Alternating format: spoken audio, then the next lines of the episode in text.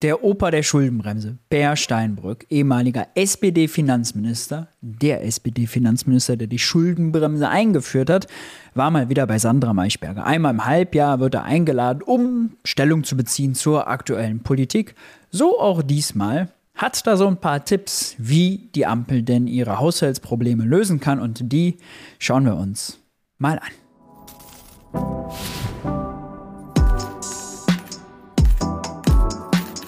Hi und herzlich willkommen bei Geld für die Welt. Ich bin Maurice und in diesem Video geht es um die Schuldenbremse, die Haushaltsprobleme der Ampel, die Mehrwertsteuer in der Gastro und das Erstarken der AfD. Zu all diesen Themen hat Sandra Maischberger zuletzt Per Steinbrück befragt und er hat sehr, sehr widersprüchlich geantwortet. Kleiner Spoiler. Wir steigen auch gleich ein, um das richtig zu stellen. Bevor wir aber dazu kommen, gestattet mir noch folgenden Hinweis. Viele von euch kennen sicherlich das Jacobin Magazin. All die Texte, die es online im Jacobin Magazin gibt, gibt es jetzt, mega cool, auch als Podcast, iTunes, Spotify, wo auch immer ihr das hört. Und, sehr cool, Geheimtipp, meinen Text zur Hyperinflation. Bloß nicht das Trauma triggern warum die Hyperinflation falsch verstanden wird, warum sie wirklich, wie sie wirklich entstanden ist damals, warum das nichts nur mit Gelddrucken zu tun hat und und und. Den gibt es zwar online zu lesen, da ist er aber hinter einer Paywall, hier im Podcast, aber nicht. Deswegen schaut da unbedingt mal rein. Die Links gibt es unter diesem Video. Wenn euch das gefällt, wie gehabt, gerne eine Bewertung dalassen und weiterempfehlen. Ach, und übrigens, ich habe Steinbrücks Rede im Bundestag, als er die Schuldenbremse damals eingeführt hat, kommentiert. Ist natürlich historisch relevant, passt perfekt zu dem Video. Wer sich das nochmal angucken will, so log SPD-Finanzminister Steinbrück bei Einführung der Schuldenbremse, ist auch nochmal verlinkt. Damit aber genug der einleitenden Worte. Wir starten gleich rein. 60 Milliarden fehlen, nachdem das Bundesverfassungsgericht eben den Haushalt der Regierung aus den Händen geschlagen hat. Herr Habeck hat es ja heute wieder gesagt. Er ist eigentlich sauer auch auf die, die geklagt haben. Das war die Union. Hat er Grund dazu? Ja, es war absehbar. Äh, denn es hat schon viele Experten gegeben, die vorher gesagt haben, das, was ihr dort tut mit den Umbuchungen ähm, und euch quasi eine Verschuldensermächtigung zu holen in der Zukunft für ganz andere Zwecke, wird vor dem Bundesverfassungsgericht scheitern. Das heißt, diese Ampelkoalition ist sehenden Auges in diesen Verfassungskonflikt hineingeraten. Die sagen alle, wenn sie hier sitzen, nein, das war so nicht abzusehen und wir haben geglaubt, dass wir damit durchkommen. Also haben, haben die, die gepokert, ja? Das haben die behauptet, aber ich kenne eine ganze Reihe von Stimmen, die rechtzeitig davor gewarnt haben, diese Umbuchung so vorzunehmen. Also, Herr Habeck soll sich nicht wundern. Und er soll sich nicht beklagen? Naja, ich finde es ganz äh, bemerkenswert, wie überrascht die Bundesregierung gewesen ist über dieses Bundesverfassungsgerichtsurteil. Ich gebe zu, es ist sehr rigide, sehr weitgehend. Ja. Man kann sogar darüber streiten, ob darüber die Gewaltenteilung wirklich noch gewahrt ist. Aber es hätte schon Vorbereitungen darauf geben müssen, dass eventuell es so kommt, wie es gekommen ist. Und darauf war diese Regierung nicht vorbereitet. Wie erklären Sie ist natürlich jetzt einfach immer im Nachhinein blöd, ja, von der Seite da rein zu quatschen, aber das Urteil ist ja viel weitgehender als auch jeder, der nur diesen 60 Milliarden, wie man von Corona in Klimafonds umgebucht hat, äh, damals kritisiert hat. Denn es ist ja auch so, dass jetzt zum Beispiel der Doppelwumms oder der Ahrtal-Fonds, ja, dadurch betroffen ist, weil dieses Prinzip Jährlichkeit und Jährigkeit gewahrt werden muss. Sprich, wir haben eine Flut im Ahrtal. Wir sagen, oh Gott, das muss wieder aufgebaut werden. 30 Milliarden gibt es dafür über die nächsten zehn Jahre. Dann müsste theoretisch dafür die nächsten zehn Jahre jedes Jahr die Schuldenbremse ausgesetzt werden. Ja? Das ist das, was das Urteil sagt. Bisher hat man gesagt, nee, wir haben die Flut, dann haben wir gerade eine Notlage, dafür setzen wir die Schuldenbremse aus, packen 30 Milliarden in den Fonds, damit man sicher sein kann, dass es in den nächsten zehn Jahren, es dauert halt was, die ganze Stadt und die Häuser wieder aufzubauen, dieses Geld gibt. So. Und da hat vorher keiner gesagt, ja, dass das nicht geht. Und es gibt ganz viele andere Sondervermögen, die man auch gegründet hat, hat man auch gesagt, dass das nicht geht. Dass das äh, Umbuchen von Corona-Milliarden in, Klima, äh, in den Klima- und Transformationsfonds, dass das vielleicht scheitert. Also, das war absehbar, auch weil sie den ja zu spät umgebucht haben. Ja, 22 rückwirkend für 21, was im Nachhinein auch Quatsch war. Das haben sie ja nur gemacht, weil 21 die Schuldenbremse ausgesetzt war und sie eigentlich 22 sich wieder an die Schuldenbremse halten wollten. Dann hat der Krieg begonnen, dann haben sie die Schuldenbremse doch aussetzen müssen. Deswegen, also, Sehr falsche Entscheidung. Darf man die Ampel auch gerne für kritisieren. Nur es ist natürlich gratis mythisch ich jetzt da, als derjenige, der die Probleme auch hier mit dem Schuldenbremsengesetz erst geschaffen hat, ja, hinzusetzen und zu sagen, ja, ja, ja, die sind alle blöd. Ja, war ja absehbar. Sich denn, dass diese Regierung darauf nicht vorbereitet war? Das ist eine Frage, die ich Ihnen nicht beantworten kann, sondern nur diese Regierung. Aber Sie können mutmaßen. Die waren zu ja, selbst, Sie kennen ja ein paar von den Leuten. Ja, die waren zu selbstgewiss. Die waren zu selbstsicher. So wie sie übrigens im Augenblick auch sehr selbstgewiss sind, dass die Wahlrechtsreform vor dem Bundesverfassungsgericht Bestand hat. Kommen wir gleich drauf. Aber der Bundeskanzler war mal der Finanzminister davor. Das heißt also, er hätte es wissen müssen. Olaf Scholz war bei Angela Merkel Finanzminister. Der hat es ja sogar vorbereitet. Ja, also diese Umbuchung, Corona-Milliarden zu Klimamilliarden machen. Das hat Olaf Scholz vorbereitet im Finanzministerium. Es ist richtig, das ist ein Fehler von Olaf Scholz gewesen. Naja, er hätte mindestens Zweifel haben müssen. Er hätte mindestens mit. Aber nochmal, also ein juristischer Fehler. Ökonomisch war das völlig richtig, das zu machen. Ja. Man brauchte die halt für Corona nicht mehr. Fürs Klima braucht man sie ganz dringend. Deswegen waren diese 60 Milliarden äh, sehr wichtig. Politisch übrigens auch sehr wichtig, damit die Ampel sich überhaupt auf einen Koalitionsvertrag einigt. Ja, weil es war ja klar, mehr Schulden, nein, Steuererhöhungen, nein. So, wie soll man da irgendwie, aber wenn man trotzdem mehr Soziales, mehr Klima machen und irgendwie Steuern senken und Bürokratie, wie soll das alles gehen? Ja? Also hat man diesen 60 Milliarden Klima- und Transformationsfonds genommen, da hat jeder so ein bisschen was bekommen. Und dadurch war dann Raum für eine Einigung. Das muss man immer noch mal mit dazu denken. Und ökonomisch war es auch sehr sinnvoll, nur eben scheinbar verfassungsrechtlich, äh, wie wir jetzt ja wissen, nicht sauber. Mit dem Szenario rechnen müssen und sich darauf vorbereiten müssen, dass es schief geht. Mhm. Jetzt wird gespart. Ähm, bei den Bauern soll es nicht sein. Bürgergeld haben wir gerade erwähnt. Wo würden Sie denn sparen, wenn Sie jetzt Finanzminister wären?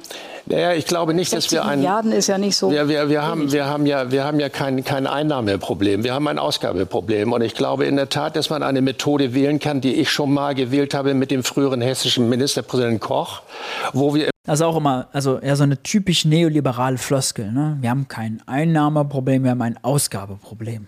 Heißt, es gibt genug Steuereinnahmen, aber die Ausgaben wären ineffizient. Beides wäre zu beweisen. Ne? Äh, übrigens sollte man als Sozialdemokrat auch nicht nur auf die Steuereinnahmen, die Höhe der Steuereinnahmen absolut gucken, sondern auch gucken, wem knüpft man die denn eigentlich ab? Ja? Und wie viel Bürokratie muss man eigentlich dafür einsetzen, um denen das abzuknüpfen? Ja? Stichwort Unternehmenssteuern, komplett bürokratisch, so, also äh, kleine Steuern wie Kaffeesteuer, Schaumweinsteuer, Biersteuer, die einfach viele Leute beschäftigen, aber wenig realen Nutzen bringen. Ja? Könnten, wenn ihr mich fragt, alle weg. Ja, wenn wir Bürokratieabbau sprechen, dann bitte diese Bagatellsteuern großzügig streichen. Immerhin in der Jahreswirksamkeit. Meine Position dazu ist ja so, der Staat seine absoluten Grundaufgaben nicht geschissen bekommt, ja, also Infrastruktur bereitzustellen, Bildungsinfrastruktur und, und, und, sollte er nicht einfangen im Klein-Klein mit irgendwelchen Ministeuern äh, das Verhalten der Leute zu korrigieren. Ja, damals irgendwie war Kaffee Luxus, oh, heute ist das überhaupt kein Luxus mehr. Deswegen da noch die Steuer zu haben oder Schaumweinsteuer, alles egal. Ja, streicht das, kümmert euch um die wirklich wichtigen Aufgaben. 11 Milliarden pro Jahr rausgeholt haben. Bürokratieabbau war, glaube ich, die Über Ja, nicht nur, sondern wir haben drei Körbe gebildet. Das war ein Korb, wo wir gesagt haben, da kann man nicht sparen. Dann haben wir einen Korb gebildet mit Maßnahmen, wo wir gesagt haben, da bauen wir jährlich ab, also sehr degressiv. Ja. Und dann haben wir einen dritten Korb gebildet, wo wir gesagt haben, das kann sofort gestrichen werden. Und diese Methode lege ich heute auch nahe. Was ist das denn für eine Antwort? Wo würden Sie sparen? Ja, äh, ich empfehle denen meine Methode, drei Körbe zu bilden. Geht nicht, geht ein bisschen, geht viel. Was gehört zu diesen Körben? Was soll da rein? Ja, was hat das für ökonomische Wirkungen? Was hat das für politische Auswirkungen? Wen bringt man gegen sich auf? Bauernproteste hat, konnte er ja nachvollziehen, sah er auch kritisch. Okay, ja, mit dieser komischen Methode da von ihm betrifft das dann auch Menschen. Also es ist ja absolute Nicht-Antwort. Ja? Wie kann man sich damit zufrieden geben, mit dieser Antwort? Denn. Und ist, er, er, fühlt sich mit der Antwort ganz klug. Ja, toll, Herr Steinmeier, Sie können drei Kategorien bilden. Super. Ja? Anders als viele einschätzen, gehen wir erheblich. Steinbrück meinte ich außerdem, ja. Ein Schlag aber, ein Schlag. Ja, beide in den Sack draufkloppen, triffst immer den richtigen. Haushaltsprobleme und Verteilungsprobleme entgegen. Und das ist nicht gelernt. Spätestens ab 2028 muss getilgt werden. Übrigens, Thema Ausgabeproblem. Wir haben kein Ausgabeproblem. Das sagt ein sozialdemokratischer Ex-Finanzminister und zeigt natürlich damit, dass er 0,0 Peilung von Makroökonomie hat. Ja? Deutsche Wirtschaft ist in der Krise. Wir haben eine echte Konjunkturkrise. Wir haben, ich weiß, es wollen viele nicht einsehen, es ist aber so, man auf Einzelhandel guckt, auf Gastronomie, auf Konsum allgemein, ja, auf äh, darauf, dass der Reallohnverlust 6% beträgt. Die Reallöhne waren im dritten Quartal 23, das sind die neuesten Zahlen, die wir haben, 6% kleiner als im dritten Quartal 2019, vor den ganzen Krisen, ja. Nur mal so. Wer sich dazu noch was durchlesen möchte und äh, auf die Zahlen genau schauen, im Geld für die Welt Newsletter habe ich darüber zuletzt geschrieben, nämlich hier, ein Kaffee reicht nicht, Herr Lindner. Die Zahlen beweisen, dass die Wirtschaft kriselt, weil die Regierung geizt und den Menschen die Kaufkraft fehlt. Die Konjunktur braucht wieder eine Bazooka. Ja, wie während Corona, als Scholz die Konjunkturbazooka gezückt hat. Christian Lindner meinte ja, Deutschland ist kein, nicht der kranke Mann Europas, sondern ein, müde, ein müder Mann nach einer langen Nacht. Es bräuchte nur einen Kaffee und dann geht das wieder. Ja, ja, von wegen. Link dazu packe ich euch auch ins Video. Eine Reihe von Sondervermögen. Wir müssen uns überlegen, wie wir die 2%-Zielsetzung realisieren, wenn die 100 Milliarden für die Bundeswehr. Achso, ja, und diese Konjunkturkrise da wir die haben, bedeutet natürlich, es muss mehr ausgegeben werden oder weniger eingenommen. Wir können auch die Steuern senken. Ja, wir können auch Mehrwertsteuer senken, Einkommensteuer senken für kleine Einkommen. Auch okay. Ja, aber die Leute brauchen mehr Geld in der Tasche. Dafür muss der Staat weniger einnehmen oder mehr ausgeben. Ja, eins von beiden. Beides heißt aber mehr Schulden machen, ein größeres Defizit, bereit sein in Kauf zu nehmen. Sonst geht es nicht. Sonst kommt man aus diesem Nachfragemangel nicht heraus. Ja, und den haben wir ausgelaufen sind. NATO. Die Dynamik beim Bürgergeld und die Dynamik eines Tages bei der kind Kindergrundsicherung und vor dem Hintergrund der sozialen Belastungen im Zuge unserer Demografie werden ein Thema spielen. Äh, und eventuell müssen wir für die Ukraine ein Wiederaufbauprogramm finanzieren. Das heißt, wir gehen enormen haushaltspolitischen Problemen entgegen. Das heißt, wir müssen sparen oder beziehungsweise die Regierung muss sparen und möglichst so, dass es, ja. es gibt noch eine zweite Lösung. Sie könnte einfach sich von der Schuldenbremse verabschieden, die Sie ja mal erfunden haben. Und es gibt ja nicht wenige, gerade auch in Ihrer Partei, der SPD, bei den Grünen sowieso, die sind der Meinung, entweder muss man die reformieren oder man muss sie jetzt auf jeden Fall in diesem Haushalt aussetzen, am besten noch ganz abschaffen. Haben Sie Angst um Ihr Lebenswerk? Nein. Also erstens gab es schon vorher eine Schuldenbremse. Aber nicht diese. Nicht diese nicht und die, fun die, funktionierte damals nicht. Ja. Außerdem war die auch ein bisschen idiotisch, weil sie einen Investitions... Klar, kam ja nicht von Ihnen, ne? Entschuldigung. Das ist übrigens zutreffend. Ja, habe ich mir gedacht. Äh, sondern sie hatte einen haushalterischen Investitionsbegriff, der dummes Zeug ist. Mhm. Sondern jeder Euro, der in eine Autobahnkilometer ging, wurde als investiv äh, klassifiziert und deshalb durfte man Schulden aufnehmen. Aber jeder Euro, der zum Beispiel in die Bildung hineinging, war konsumtiv. Und es ging in der Tat darum, der Politik die leichtfüßige Art und Weise in soziale Maßnahmen konsumtiv dafür Geld aufzunehmen und sich zu verschulden gebremst werden musste, auch im Sinne einer Generationsgerechtigkeit. Das heißt, Sie stehen heute noch ohne Wenn und Aber zu Ihrem. Nein, die war damals richtig, aber sie ist nicht mehr zeitgemäß, weil wir heute einen irrsinnigen Investitionsbedarf haben. Aber, aber den haben wir ja nur wegen dieser Schuldenbremse. Und natürlich ganz vielen Barrikaden in den Köpfen der regierenden Politiker, die meinen, die müssten sich verhalten wie die schwäbische Hausfrau. Aber nur der Geist hat ja dazu geführt, dass man die Schuldenbremse so verändert hat. Ja? Und übrigens ist es Unsinn, dass er erklärt, die alte Schuldenbremse hätte irgendwie für eingeladen, Schulden für konsumtive Ausgaben zu machen, ja, für Wahlgeschenke so. Erstens auch Quatsch, ja, auch schon ganz oft erklärt. Auch Schulden für Konsum, nämlich Lehrer besser zu bezahlen, Rentner besser zu bezahlen, Erzieherinnen zu bezahlen, was auch immer, kann auch sehr viel Sinn machen, ja. Warum dieses, diese Unterscheidung konsumtiv-investiv, dieses kategorische falsch ist. Aber, um auf sein Argument zurückzukommen. Die alte Schuldenbremse hat ja gesagt, äh, Schulden für Konsum nein, Schulden für Investitionen ja. Ganz einfach. Ja, die neue sagt, Schulden, egal für was, Hauptsache nicht mehr als 0,35 Prozent der Wirtschaftsleistung. Bisschen mehr dürft ihr, wenn die Wirtschaft schlecht läuft, bisschen weniger, wenn die Wirtschaft gut läuft. Ah, das ist der Unterschied. Die alte hat also sehr penibel zwischen Konsum und Investitionen unterschieden. Jetzt zu sagen, die alte war idiotisch, weil sie Schulden für Konsum angereizt hat, das ist doch Quatsch. Das, genau, genau das Gegenteil ist richtig. Das Thema der Generationsgerechtigkeit spielte damals eine Rolle und weil hier sehr viele junge Zuschauerinnen und Zuschauer sind, äh, war das schon damals ein Thema. Ja, ist ja nett. Ja, ist ja nett. Ist ja ganz toll. Vielleicht können sich die Jungen jetzt erfreuen, dass die in maroden Schulen waren. Ne? Das war wirklich ein Geschenk im Sinne der Generationsgerechtigkeit. Da wollen wir mal Danke sagen. Zu sagen, wir können nicht über unsere Verhältnisse heute leben, in der Annahme, dass der Kapitaldienst eines Tages von der Generation meiner Kinder und Enkelkinder bezahlt wird. Was würden Sie denn heute ändern an dieser Schuldenbremse? Weil Sie gesagt haben, so passt sie nicht mehr in die Zeit. Was würden Sie ändern? Ich würde nicht versuchen, einen neuen Investitionsbegriff zu definieren, sondern ich würde dafür plädieren, dass das ein. Also der Investitionsbegriff war, ist idiotisch die Schuldenbremse nicht mehr zeitgemäß, aber er würde nicht einen neuen Investitionsbegriff definieren. Nachvollziehbar einfachste und in meinen Augen überzeugendste Argument ist zu sagen, alles, was mit der Klimatransformation zu tun hat und mit der Infrastrukturfinanzierung in ein Sondervermögen zu geben, das verfassungsrechtlich mit einer Zweidrittelmehrheit im Bundesrat und Bundestag verabschiedet wird. Das ist ja das würde Das ist gut. Ja, das fordert im Übrigen das Institut der deutschen Wirtschaft auch. Ja, da gab es zuletzt auch noch einen Gastbeitrag gemeinsam von Hüter, das ist das Institut der deutschen Wirtschaft, Clemens Füst, IFO-Institut und Jens Südekum, ich sag mal, SPD-nahe, progressiverer Ökonomen, die genau das vorgeschlagen haben. Ja, lasst uns das, was wir für die Bundeswehr gemacht haben, auch für die ökologische Wende machen ja, oder die Infrastruktur. Sehr gut, kann man ja machen. Das Problem ist, die Zweidrittelmehrheit, die kriegt man nicht ohne die CDU. Eine Möglichkeit geben, in der Tat in den zentralen Bereichen, insbesondere der Klimatransformation und einer besseren Infrastrukturausstattung, bis hin zum Personal, zum Beispiel in Schulen, in Universitäten, etwas zu tun. Da das lange dauert, muss Herr Minister, wir haben doch von Investitionen geredet. Jetzt sprechen Sie von Personalausgaben. Personalausgaben sind haushalterisch, aber keine Investition. Ne? Also ein Sondervermögen zu machen, um le mehr Lehrer anzustellen oder die besser zu bezahlen, ich meine, wegen mir gerne. Ja, der Zweck heiligt die Mittel.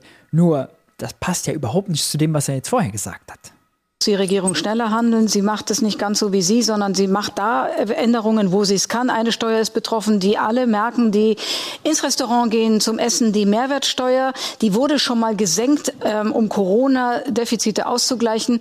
Und damals gab es einen Kanzlerkandidaten der SPD, der hieß Olaf Scholz und der macht ein großes Versprechen. Unangenehm. Wir haben, das haben Sie beschrieben, die Mehrwertsteuer für Speisen in der Gastronomie gesenkt und das nochmal verlängert. Und ich will Ihnen gern versichern, ich habe dieser Verlängerungsentscheidung zugestimmt und der Einführung in dem sicheren Bewusstsein, das schaffen wir nie wieder ab. Sie waren ja auch mal Kanzlerkandidat, dann ist man in Versuchung. Sehr schön, muss ich mal sagen, dass Maischberger das spielt. Ja, das ist gut. Gut, gut, gut. Solche Versprechen zu geben? Ja, die sollte man nicht geben, wenn man sie nicht halten kann. Aber das, das was, die, ja was die Menschen am meisten wirklich umtreibt, sind folgenlose Ankündigungen oder gebrochene Versprechen. Insofern darf man nicht so vollmundig sein. Das war also ein Fehler von Olaf Scholz? Ja, das ist ein Fehler aller Politiker. Mhm. Umgekehrt auch dieses Maulheldentum ist auch ein Fehler. Also zum Beispiel zu sagen, wir schaffen die Schuldenbremse ab die lässt sich nicht abschaffen, weil man nicht eine entsprechende Zweidrittelmehrheit im Deutschen Bundestag und im Bundesrat hat, mhm. sondern Aha, okay. Also es ist Maulheldentum, wenn man sagt, man will die Schuldenbremse abschaffen. Also zurück zu der Variante von früher bedeutete das ja eigentlich nur. Ja, äh, in den meisten Fällen, man kann auch darüber reden, gar keine Schuldenregel zu haben, ginge auch, dann würde für uns einfach nur die europäische Schuldenregel gelten. Würde ja auch gehen. Wir sind ja Europäer, ja, gerade die SPD. Jetzt kommt ja bald Europawahlkampf. Da kann man wieder überall sehen, ja, wie tolle und stolze Europäer sie sind. Warum machen wir dann eine eigene, strengere Schuldenregel, als einfach die europäischen Schuldenregeln zu nehmen? Ja? Das fragt gar keiner. Hm, sind die Schuldenregeln in Europa so schlecht, dass wir die nicht mal für uns selber nutzen? Hm, na, man fragt sich. Aber egal. Er wirft anderen Maul das, äh, das vor als Maulheldentum, weil man eine Zweidrittelmehrheit dafür braucht, aber hat vor zwei Minuten selber was vorgeschlagen, wo man auch eine Zweidrittelmehrheit dafür braucht. Ja, also, wie kann man sich in einem von anderthalb Minuten so sehr widersprechen? Ja? Äh, oder er meint selbst auch, dass er nur ein Maulheld ist. Wäre richtig, ja, Zustimmung. Ich weiß nur nicht, ob er sich selbst so wegdissen wollte worüber man reden kann, kriegen wir eine vernünftige Reform der Schuldenbremse hin. Ist denn die. Ähm Jetzt wird es noch dümmer. Jetzt wird's noch dümmer. Muss man sich mal überlegen, ja. Die Reform der Schuldenbremse braucht auch zwei Drittel Mehrheit. Ist die CDU auch nicht dabei, ja? Also, was soll das denn jetzt bitte bedeuten? Oh Mann. Übrigens, außer er meint folgendes: Reform der Schuldenbremse geht auch einfach gesetzlich. Da macht man aber nicht die Schuldenbremse an sich, so wie sie ist, ne, wie sie in der Verfassung steht, sondern die Konjunkturkomponente kann man auch ändern.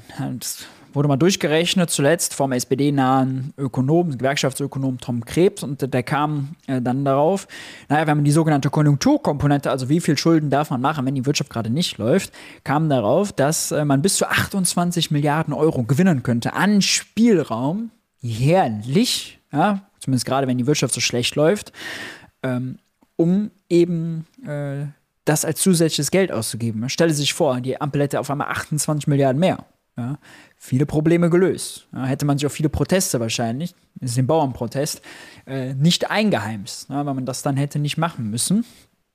Und äh, könnte tatsächlich viel bewegen. Aber das ist die einfach gesetzliche Änderung, die man machen kann.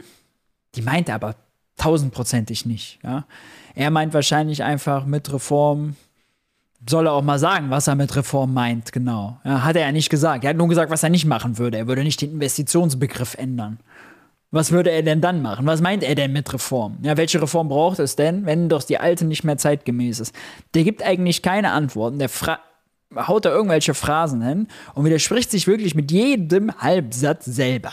Wiederinstallierung der 19% Mehrwertsteuer, die übrigens auch Sie erfunden haben, davor war sie bei 16. Ähm, ist das denn jetzt in diesem Moment richtig? Darf man auch nicht vergessen, ja. Das war ein SPD-Finanzminister, der die Mehrwertsteuer von 16 auf 19% erhöht hat. Ja. 3% mehr Mehrwertsteuer. Das ist eine richtig fette Belastung für kleine und mittlere Einkommen. Denn die sind von der Mehrwertsteuer, ich habe schon ganz oft gesagt, deutlich stärker betroffen. Wer sein ganzes Einkommen ausgeben muss, um seinen Alltag zu bewältigen, der ist von höheren Verbrauchspreisen viel stärker betroffen als ein Fußballprofi oder Bankmanager. Wichtig für die Gastronomie. Die geben ja nicht ihr ganzes Einkommen aus, sondern einen Bruchteil davon, den Rest sparen sie und legen es an und keine Ahnung was. Und deswegen tut denen das nicht so weh wie eine äh, Kassiererin beispielsweise. Das war damals eine Maßnahme, um die Einnahmesituation zu verbessern. 2005, da ging der Mehrwertsteuersatz hoch. Also würden Sie heute auch machen? Ja, im Übrigen im europäischen Durchschnitt ist diese Mehrwertsteuer von 19 Prozent ziemlich äh, in diesem Durchschnitt und andere Länder haben 25 Prozent. Das ist nicht das Problem. Aber ich könnte mir zum Beispiel auch vorstellen. Ah, okay. Also Gering- und Normalverdiener ärmer zu machen, ist kein Problem äh, als SPDler, weil wenn der europäische Durchschnitt das ist, dann ist ja okay gutes Argument. Dass man nicht nur auf der Ausgabenseite spart, sondern auf der Einnahmenseite auch bestimmte Steuern erhöht. Hm, das macht die SPD ja auch. Ähm, aber bevor wir da jetzt weiterkommen, das wäre ein weiterer Streit, den man zu den vielen Streits addieren kann, die sowieso schon die Ampel beschäftigen, egal was die machen. Sie streiten, was nicht so schlimm ist, aber sie tun es auf offener Bühne. Würden Sie sich da manchmal ein bisschen mehr, ähm, weiß ich nicht, also Sie sind ja ein Klartextfreund, ist das richtig aus Ihrer Sicht? Ja, ja, aber das muss man dann intern machen. Wir sind uns sehr schnell einig, auch nach der Diskussionszone, die Sie gehabt haben, dass diese Regierung in der Tat höflich ausgedrückt stark verbesserungsfähig ist. Auch an der Spitze? Ja, ich glaube auch, der äh, muss sich selbstkritisch fragen, ob seine Aufstellung und auch äh, seine, seine Bereitschaft, äh, Führung zu zeigen und zu entwickeln, auch von dem Hintergrund, wer bei mir Führung bestellt, der bekommt sie, Schon wirklich wahrzunehmen in einer Zeit, die sehr stark von Unsicherheiten geprägt ist. Mhm. Ähm, mein Eindruck ist, dass der Begriff der Zeitenwende richtig ist, aber er ist weder von der Politik bisher richtig vermittelt worden und von weiten Teilen allerdings unserer Öffentlichkeit auch noch nicht gelernt worden, welche Konsequenzen Grenzen er hat. Mal ehrlich, also Zeitenwende, ja, das hat ja nichts außer äh, mehr Hilfe für die Ukraine und mehr Geld für die Bundeswehr bedeutet. Alles andere ist gleich geblieben. Ja, da ist keine Zeitenwende. Und was ist denn eigentlich aus dem Deutschlandpakt von Olaf Scholz geworden? Hm? Wollte er nicht über den Föderalismus hinaus mit den Ländern und Kommunen sich einigen, um Deutschland nach vorne. Was ist denn daraus geworden? Ja, nichts, Pustekuchen. Da hat er recht.